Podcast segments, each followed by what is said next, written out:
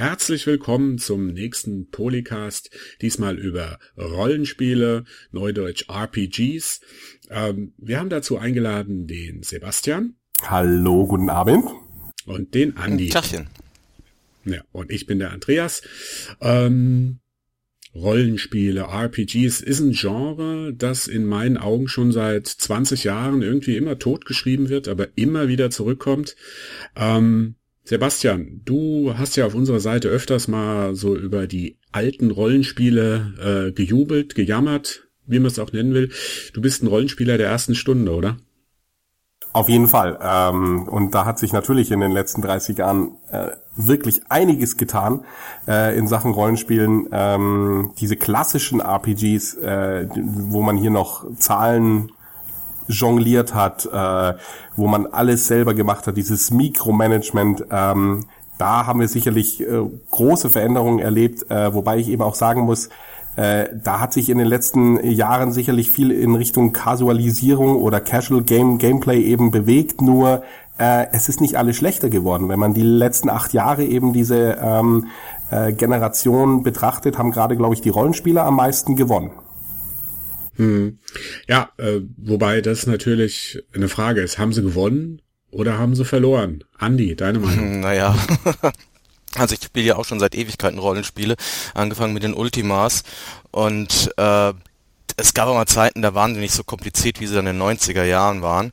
Und äh, ähm, ja, haben sie gewonnen. Ich weiß nicht, also diese, diese, dieses ganze Mikromanagen, was der Sebastian gerade angesprochen hat, damit kam ich nie klar, äh, weshalb ich irgendwann in den 90ern zu den äh, japanischen Rollenspielen übergegangen bin und erst so in den letzten Jahren wieder zu den amerikanischen rüber bin, wo man halt gemerkt hat, dass die halt doch eine ziemlich große Bandbreite ansprechen sollen und äh, was mir dann irgendwie auch eher zugute kam. Also hm. Äh, Gerade so ein Spiel, das ja auch auf unserer Liste war, das eigentlich, ich finde, äh, stellvertretend für diese Entwicklung steht, ist Mass Effect. Also Sebastian, du hast ja Mass Effect 2 äh, jetzt dafür gewählt. Es gab wahnsinnig viele Leute, die fanden schon den ersten Teil von Mass Effect äh, furchtbar actionlastig. Ähm, der zweite ist ja eigentlich eher ein Actionspiel. Sag ich jetzt mal. Das ist Deine auch, Verteidigung. Na, da brauche ich gar nicht viel verteidigen. Das stimmt auch. Ähm, also wenn man vom von Spiel von jetzt diesen Spielmechanikbegriff mal wieder hernimmt, ist Mass Effect 2 nichts anderes als ein Actionspiel. Das muss man einfach mal so sehen. Äh, man darf es vielleicht deswegen nicht verteufeln, weil ich denke, was äh, eine eine Richtung, die beim Rollenspiel immer ganz gerne übersehen wird, wenn man darüber diskutiert, ist, dass es eben immer noch eine, eine Entwicklung ist, äh, die man mit einem Charakter durchmacht. Und das bringt Mass Effect 2 sehr gut. Ähm, und äh, auf eine Art und Weise mit einer Charakterdarstellung, die so eben in einem, sag ich mal, mehr komplexeren Spielsystem teilweise eben verloren geht. Insofern bleibt Mass Effect 2 für mich schon ein Rollenspiel im weiteren Sinne, ähm, das eben äh, durch seine Inszenierung und eben auch die Handlung äh, sehr viel richtig macht und mich als Rollenspieler überzeugen konnte, wenn auch die Spielmechanik ganz klar Action ist. Ja, da mhm. würde ich gerne was einwerfen zu. Und zwar ja. ist es äh, ein klassischer Genre-Mix, äh, der wunderbar zeigt, dass äh, so Rollenspielelemente gerade mit dem Bewegen, dass ein Charakter sich weiterentwickelt, dass er irgendwelche Werte hat, dass man dem andere Waffen, neue Rüstung geben kann. Das sind halt so äh, Elemente, die kann man in fast jedem Genre irgendwie ein bauen und da kann man irgendwie fast jedes Spiel mit Rollenspielelementen ausstatten und Mass Effect 2 zeigt halt, das ist halt ein klassisches Actionspiel mit klassischen Rollenspielelementen. Hm. Ja, ich muss sagen, mich hat's, also ich, ich habe jetzt ähm, fast alle drei durchgespielt. beim dritten Spiel habe ich eigentlich nur den Multiplayer gespielt, aber ähm, mich hat's beim zweiten Teil schon etwas genervt. Ich, ich mir wäre es, also ich hätte ehrlicher gefunden, wenn sie gesagt hätten, wir, wir pfeifen auf diesen ganzen Taktikkrams, weil der ist eigentlich, ich habe da wenig Taktik äh, gebraucht. Ich habe beim ersten Teil Taktik gebraucht. Also eine Strategie, wie ich ähm, meine, meine Begleiter da positioniere, aber im Grunde genommen einfach drauf in der Mitte durch. Also es ging relativ simpel.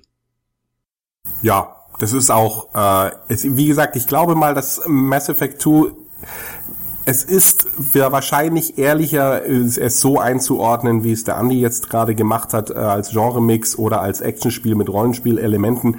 Ähm, wenn man das äh, so betrachtet, ganz klar äh, weil ähm, auch äh, jetzt, es kommt ja von BioWare, wie wir alle wissen, und BioWare ja bislang eigentlich dafür bekannt war, eben taktisch ausgewogene Kämpfe in ihren Rollenspielen reinzutun, äh, ob das jetzt Baldur's Gate ist, ob das jetzt äh, ähm, auch Dragon Age ist, zumindest der Teil 1, beim Teil 2 sind wir ja im Prinzip bei Mass Effect im Fantasy angelangt.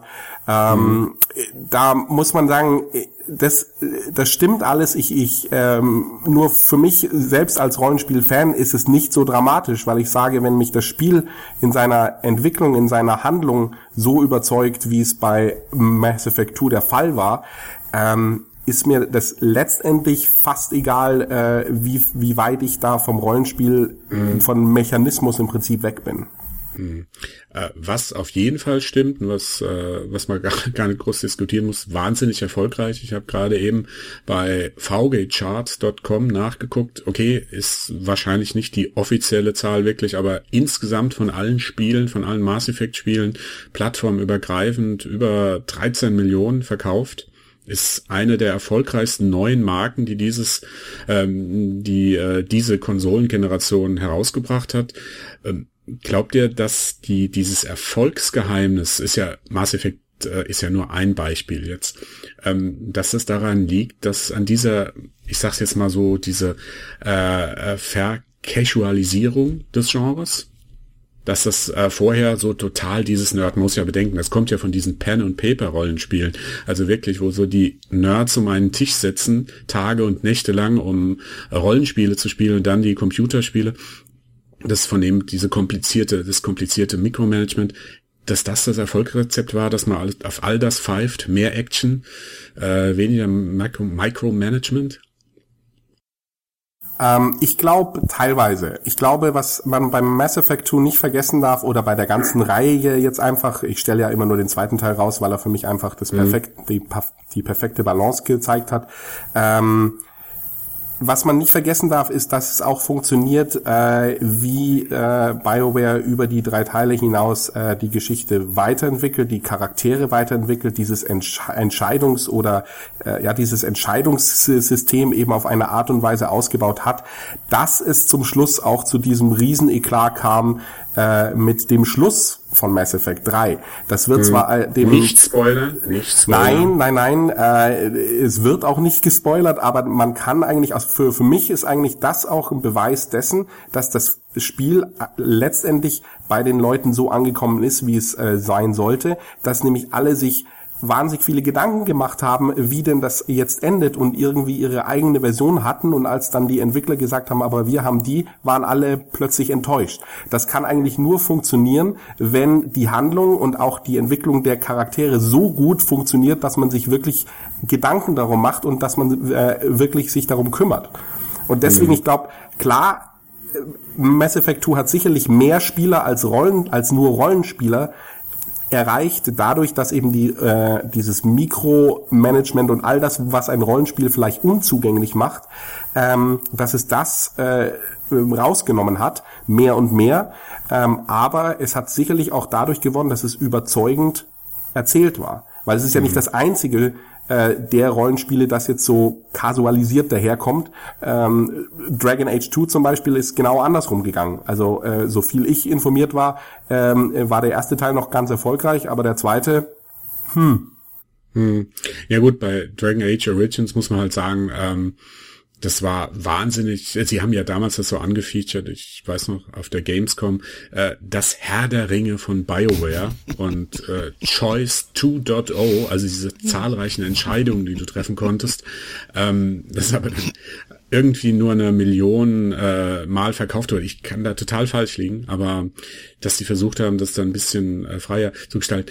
Aber äh, was man natürlich auch sagen muss, oder beziehungsweise Andy, du bist ja eigentlich dann so ein bisschen der Grund, warum das alles vercasualisiert wurde. Ich? Du hast ja selbst gesagt, dir war das zu viel, dieses Mikromanagement. Oh nee, nee, nee, nee, nee, nee, nee, nee, nee, nee, nee.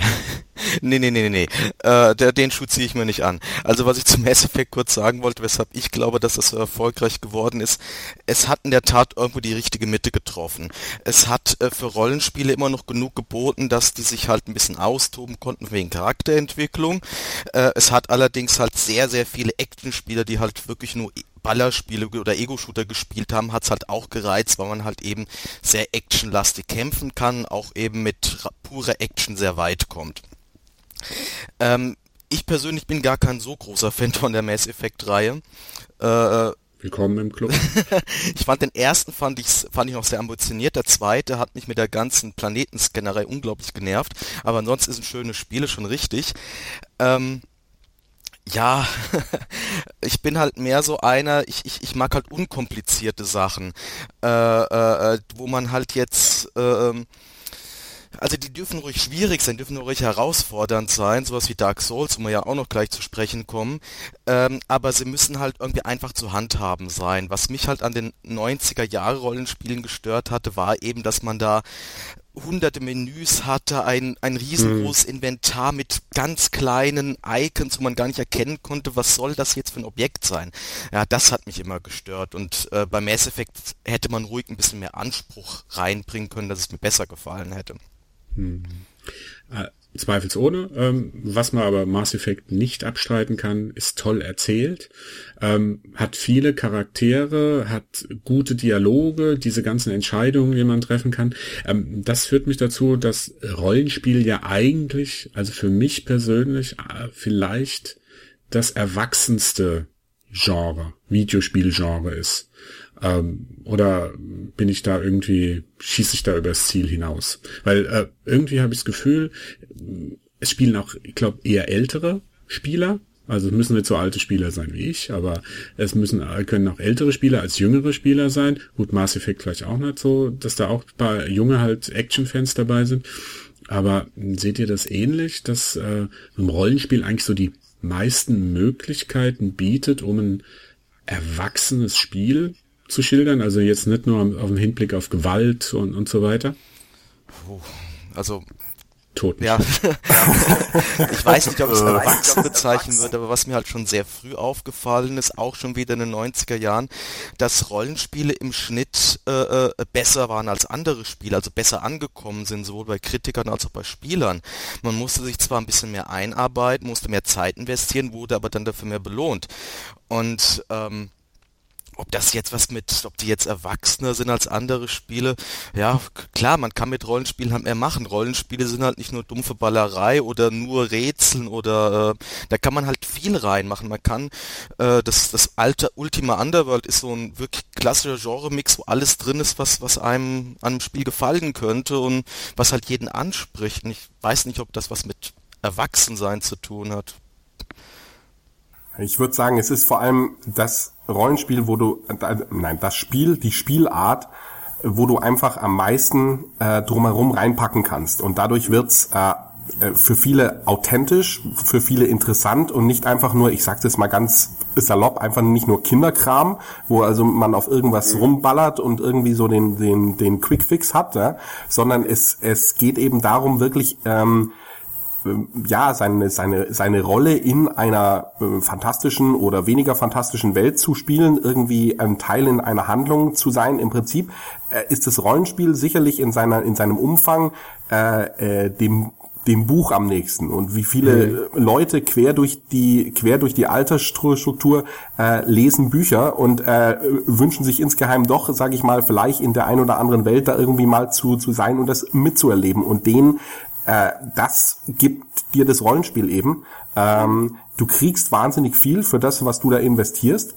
Ähm, du kriegst hoffentlich, wenn du ein gutes erwischt, eben auch eine richtig gute Handlung äh, mit, mit, einigen guten Charakteren und ähm, vielleicht auch ja so den ein oder anderen Seitenhieb auf äh, irgendwelche Probleme, die es in der echten Welt auch gibt. Ich meine, äh, jedes gute Rollenspiel, ob von Baldur's Gate über äh, oder vorher schon Ultima und so weiter, da sind ja im Prinzip auch kleine versteckte Sozial Kritikspiele, wie jetzt heutzutage, was GTA auch macht im Action-Bereich, das haben Rollenspiele schon lange drauf.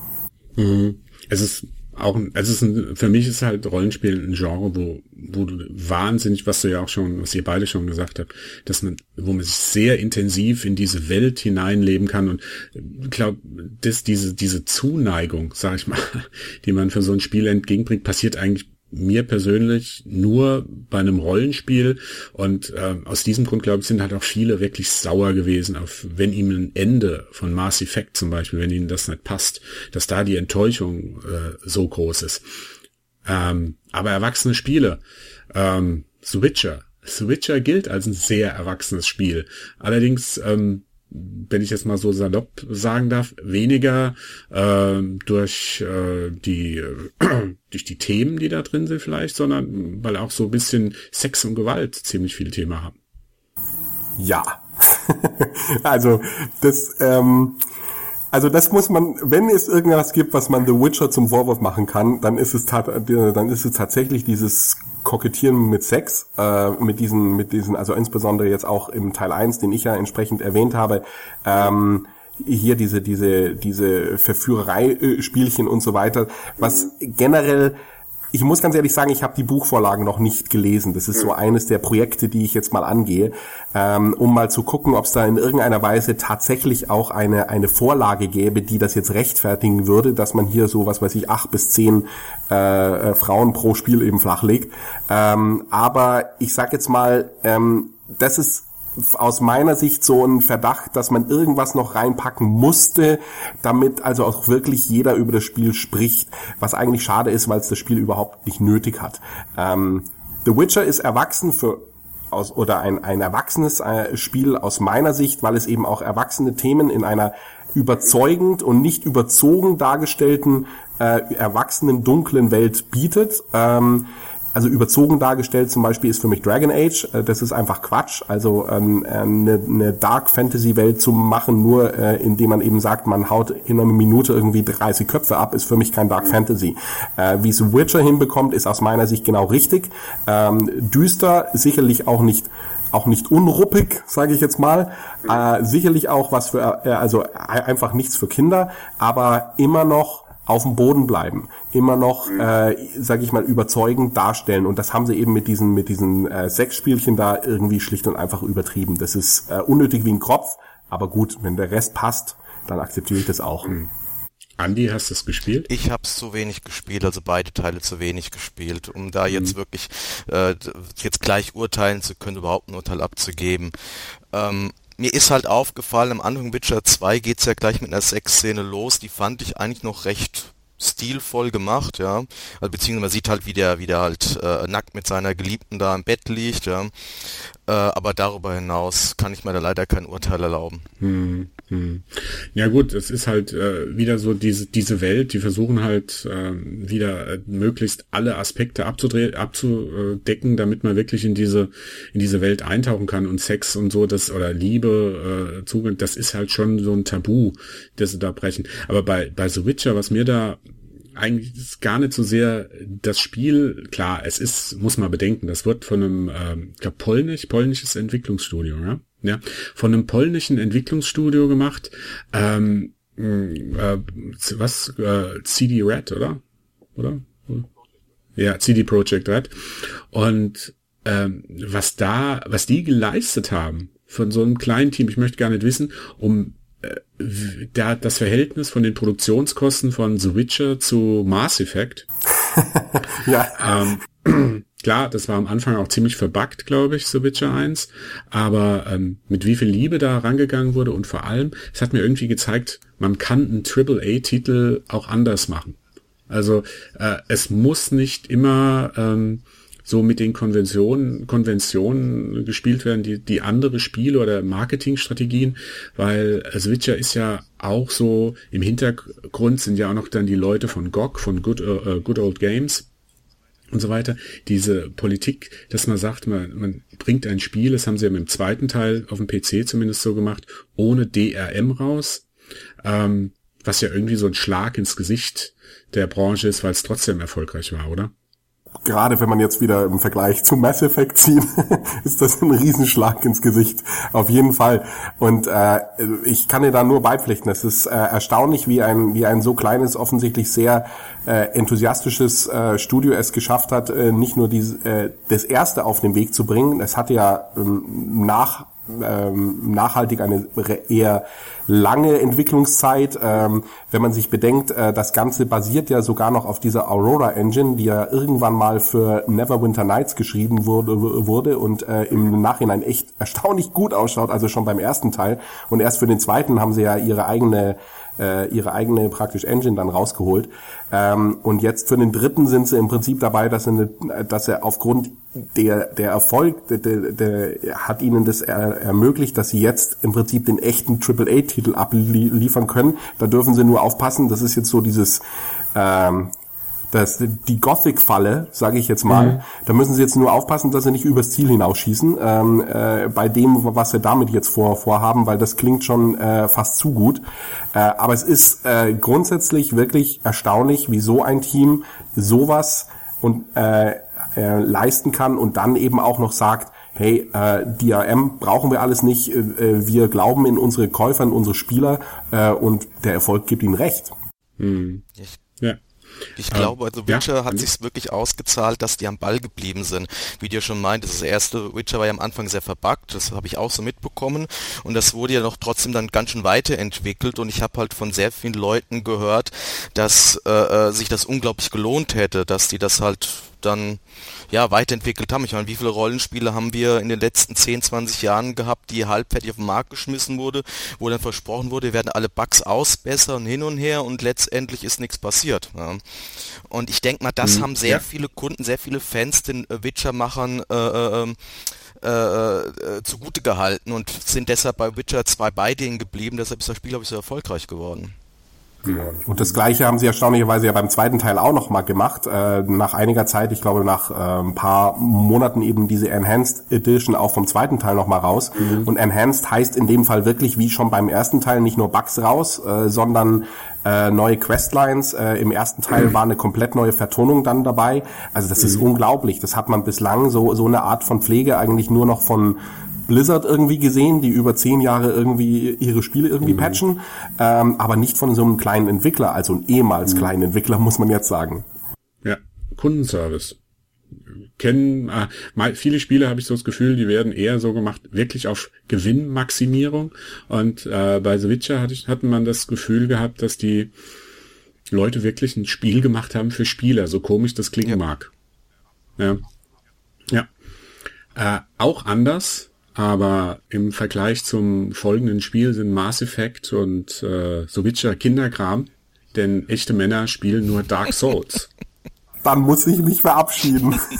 ja, das kann also zumindest wenn du jetzt nur noch, wenn du jetzt nur noch unter echte Männer gehst, dann muss ich mal kurz mich verabschieden. Dark ich hab's Souls, noch nicht also, gespielt. Also ich bin bei Dark Souls. Ich meine, ich spiele es ja immer noch auf PC. ja. ja?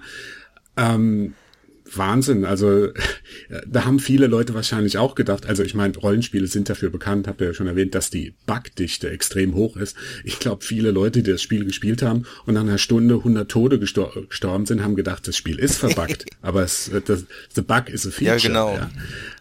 Und ähm, Wahnsinn. Andi, du warst auch ziemlich begeistert. Ja, also ich war schon von Demon's Souls begeistert. Das habe ich aber auch mhm. nicht durchgespielt, aber das war mir jetzt aus Zeitgründen. Bei Dark Souls mhm. hingegen wurde ich gezwungen, es durchzuspielen, weil ich eine Komplettlösung schreiben musste. Und bei Gott, was hat sich das gelohnt? Ja, was ist an Dark Souls so toll? Dark Souls ist halt wirklich so, ähm, es gibt kaum ein anderes Spiel, was so sehr befriedigt, wenn man irgendwas schafft wenn man irgendeinen wirklich wichtigen Punkt, einen wichtigen Gegner knackt. Ja. Ähm, das kann man auch wirklich nur nachvollziehen, wenn man das selbst mal gemacht hat. Das ist bei so gut wie allen Leuten, mit denen ich darüber geredet habe, die konnten das nicht nachvollziehen. Ja, das ist doch, es ruckelt und so toll sieht's ja nicht aus, ist viel zu schwer. Ja, aber sobald dann der erste Gargoyle fällt oder äh, Ornstein Smoke dann kaputt sind, äh, dann denken, dann ist das für die auch eine Religion, dieses Spiel. Und äh, der, der Erfolg halt liegt halt so ein bisschen daran, dass äh, das Spiel halt ähm, äh, so hart es auch ist, es verarscht dich halt nicht. Ja, du musst halt wirklich, du musst halt aufpassen. Wenn du dann, wenn du da im ersten Level eine Brücke siehst und da schwebt ein Drache drüber, ja, dann ist das eine dumme, dumme, dumme Idee, über diese Brücke zu laufen. Geradeaus genau, zu laufen. weil ja. da ist ein Drache. Der Drache wird dich rösten. Die meisten Spieler von heute oder auch vor 10, 20 Jahren denken sich, naja, ist ja der erste Level, da wird ja nicht viel passieren. Ja, von wegen. Ja, man ist dann halt tot. Wobei, wenn du bis zu dem Drachen kommst, dann bist du vor, gibt's schon tausende Möglichkeiten vorher zu sterben. Ja, das ist halt nun, auf ziemlich, das ist halt nur ein wunderbares ja. Beispiel, um zu versinnbildlichen, was halt Dark Souls ist. Was halt, äh, äh, ähm, in Dark Souls wird halt nichts äh, geschönt, sondern, ähm, ja, wenn da halt ein Drache ist, dann ist der Drache aus einem bestimmten Grund da, nämlich dich zu töten. Ja. Und nicht um irgendeine Zwischensequenz irgendwie einzuleiten, die dann irgendwie darauf hinführt, dass du ihn entweder selber getötet hast, wie in anderen Rollen Rollenspielen. Ja, oder dass der mit ähm, dir redet und dann drei Level Oder dass er mit dir redet oder sonst irgendwas, genau. Es genau. ist eben kein lieber Drache, ne? Er ist eben da, um dich zu fressen, ne? Und äh, das auch mehrfach, auch tausendmal. In Dark Souls gibt's keine Freunde. das, äh, nee, aber was du schon gesagt hast, es ist ein Spiel, das fair ist. Ich ich lehne mich mal so weit aus dem Fenster und sage, es gibt kein Spiel, bei dem jeder Spieler, egal wie alt oder jung er ist, äh, äh, gleichere Chancen hat. Ich glaube, bei dem Spiel kann man, du, du brauchst keine Reflexe, meine ich jedenfalls. Du kannst alles trainieren. Es hat einer mal über Demon's Souls gesagt, dieses Spiel trainiert ja, dich, ja. besser zu ja. werden. Ja? Und es ist auch so, wenn du wenn du ständig an einer Stelle stirbst, es gibt immer eine Möglichkeit, das praktisch ohne Lebensverlust. Ja. Äh, ich ich denke immer noch an dieses an diesen einen Speedrun. Es gibt einen Speedrun von Dark Souls, glaube ich, zwei Stunden hat er das ähm, wahrscheinlich ein Japaner. ähm, wahrscheinlich, ja. das, das Spiel durchgespielt in zwei Stunden, unglaublich was der da gemacht hat. Ich habe dann die einzelnen Szenen gesehen, habe gedacht, daran habe ich zwei Tage verbracht. Und der macht so, bumm, dreht sich um, jagt dem noch irgendeinen Zauberspruch an den Kopf und weg ist der Typ. Ähm, Wahnsinn. Also, äh, aber bei mir war, bei, wo ich jetzt von dem Spiel jetzt, auch so generell, weil es anders äh, sein will.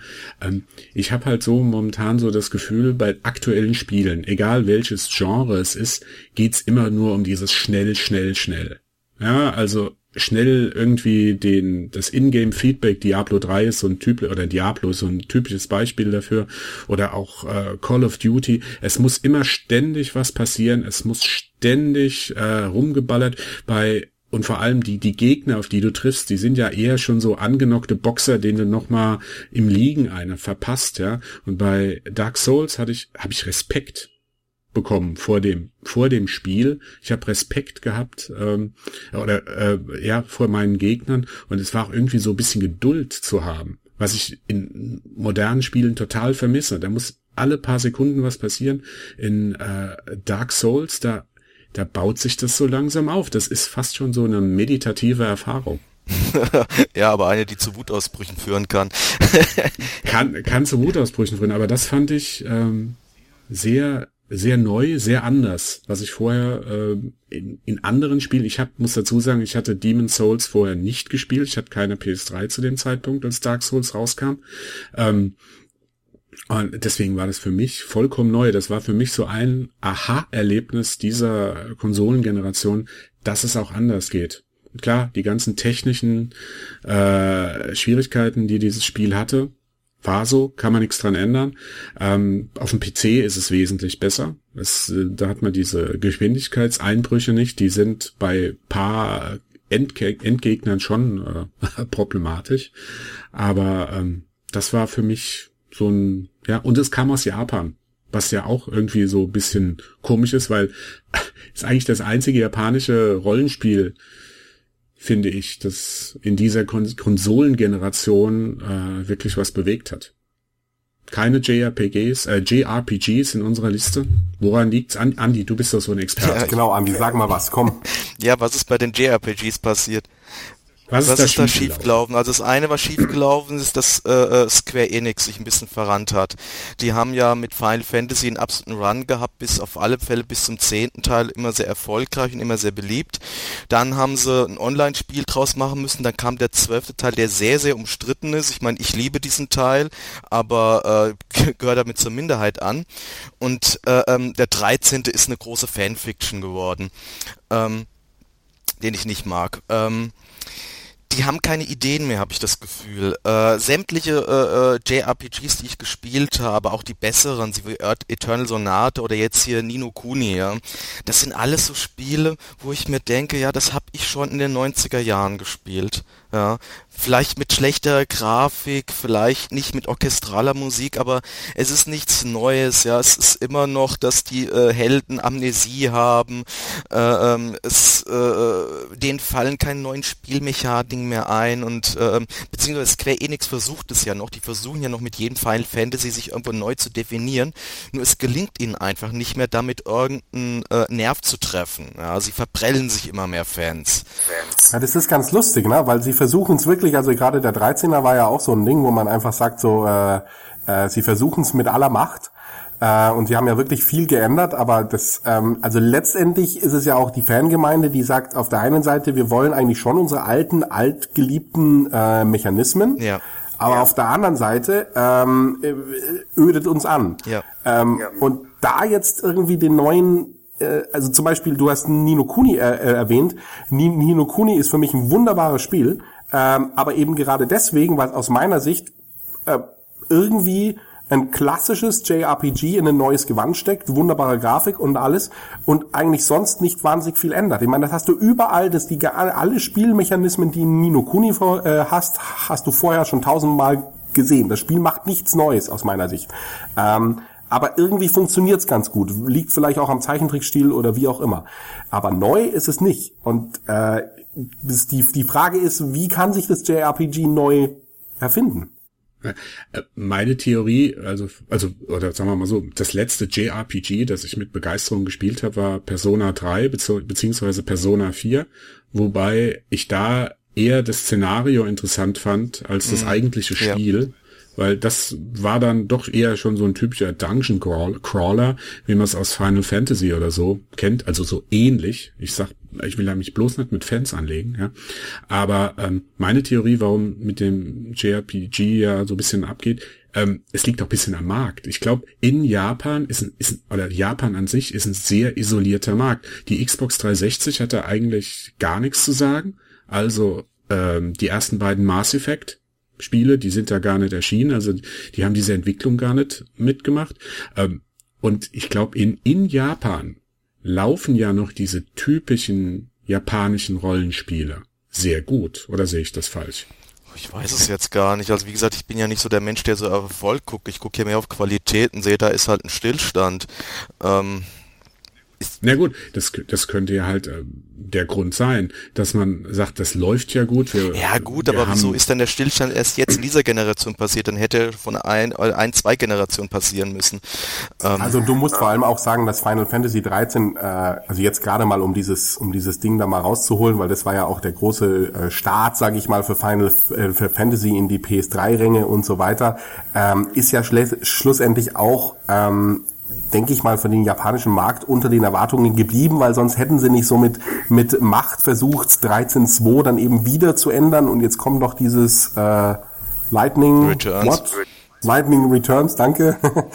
äh, was auch schon wieder was Neues ist. Also äh, ich meine, sie haben es ja auch durchaus einge räumt, dass zumindest 13 auch von der Erzählstruktur her äh, nicht das gebracht hat, was die Fans erwartet haben. Und ich denke mal, das hat global auch die Fans betroffen. Also sprich auch die Hardcore-Fans von JRPG, die wohl auch in Japan sitzen. Oder Andy eben. Aber. Mhm. Also was mir wirklich bei allen JRPGs aufgefallen ist in den letzten acht Jahren, ist, ähm, dass die alle wirklich mit dem mit dem Level, mit dem Spieldesign und mit der Spielwelt hadern. Äh, äh, äh, dieses äh, Xenoblade zum Beispiel, das ist ein wunderschönes Spiel auf der Wii gewesen, äh, das tolle Ideen hatte, das eine tolle Spielwelt hatte, nur es hat sich in die Länge gezogen. Das ist also, äh, ich habe es mit meiner besten Freundin, wir haben das bestimmt 60 Stunden lang gespielt und wir haben das Ende nicht mehr gemacht, weil es uns einfach zu blöd war am Schluss. Und äh, Persona ist auch so ein Fall. Das ist, wie du schon sagtest, äh, das, äh, die, das Szenario ist unglaublich interessant, ähm, aber es zieht und zieht und zieht sich. Und Final Fantasy 13 ist in die gleiche Falle eigentlich getappt. Es war einfach, irgendwann hat man nur noch stundenlang ein nach dem anderen gemetzelt und es war einem egal, weil es, es gab keine Abwechslung. Und ich habe keine Ahnung, wieso die äh, Entwickler von diesen Rollenspielen ähm, sich nicht eben einfach sagen, von wegen, ey, der Mauer, die Spiel hat mal zehn Stunden kürzer, dafür ist der Spielspaß kompakter, ja. Mhm. Ja, das ist irgendwie so das Argument, wo die japanischen Rollenspiele jetzt, also die typischen, ich rede jetzt nicht von Dark Souls, also die Action-Rollenspiele, jetzt lasse ich mal außen vor, ähm, dass die ja immer kommen, wir haben noch so richtig 40, 50, 60, 100 Stunden Spielzeit. Äh, war ja früher auch so ein, äh, so ein Qualitätsmerkmal eines Rollenspiels. Ja, aber, ja. aber das Pacing, also furchtbarer Begriff, aber ich nehme ihn jetzt einfach mal her, äh, muss dann eben auch stimmen. Also es muss dann eben auch, und das ist, äh, finde ich, absolut klasse, was Andi gerade gesagt hat, ähm, gerade Xenoblade war ein echtes, gutes Beispiel. Ähm, das ist wirklich, das bringt auch noch ein paar neue Sachen und äh, äh ver, ver, äh, verquickt teilweise äh, Mechan Mechanismen, die du aus dem Online-Rollenspiel kennst, bringt das überzeugend in ein Solo-Ding rein, aber übertreibt dermaßen mit dem Umfang, dass du irgendwie denkst so, ja, aber für was mache ich das denn jetzt? Also, ähm, also dieses, das ist so, äh, dummerweise hat es aus dem äh, japanischen Online-Rollenspiel auch das Grinden irgendwie übernommen und das macht einfach keinen Spaß. Und das ist zum Beispiel, jetzt kämen wir mal ganz kurz zurück, nur mal wieder zu einem Spiel wie Mass Effect. Klar, es muss immer wieder was passieren, aber wenn es so überzeugend ist, dann ist mir das auch wurscht, ob das 20 Stunden weniger dauert beim Rollenspiel, wenn ich danach sage, okay, das war jetzt aber ein ein wirklich guter Ritt, den ich hier hatte, ja, ähm, äh, ohne dass ich irgendwo das Gefühl gehabt habe, so jetzt könnte ich eigentlich auch irgendwie Blumen pflücken, ähm, dann ist das für mich weitaus mehr das größere Spielerlebnis als eine Riesenwelt und ein Riesenumfang, wo ich aber 40 Stunden nur dabei bin, irgendwie meinen meinen Weg abzugehen. Das ist, glaube ich, das hat sich aus meiner Sicht auch generell bei den Spielern überholt, dass man einfach nur noch diese diese ganzen Fleißaufgaben macht, nur um mhm. weiterzukommen. Mhm. Ja, sehe ich ähnlich. Weniger ist mehr. Wir halten fest, Japan hat die Entwicklung verpennt und mal sehen, ob da noch was kommt. Ja, ich bedanke mich bei euch.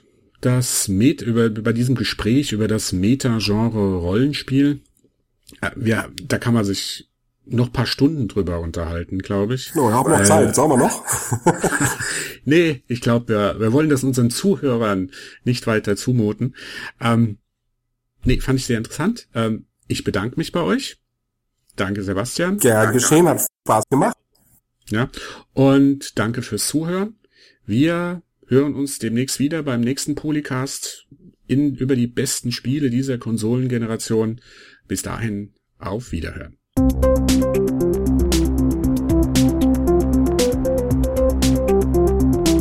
Polycaps.